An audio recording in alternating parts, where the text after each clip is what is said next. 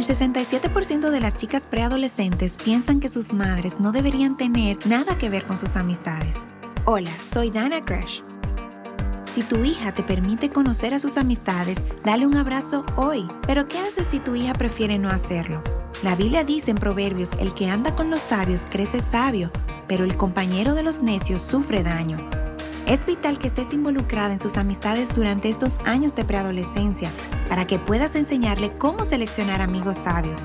Ser su chofer es una gran manera de conocer más de sus amistades. Escuchar las conversaciones sin filtro de tus hijos. Conviértete en la reina de las pijamadas. Que tu casa sea el lugar ideal para pasar noches de juegos o hasta pasar el rato. Involúcrate en sus amistades porque uno de estos días ella podría agradecerte.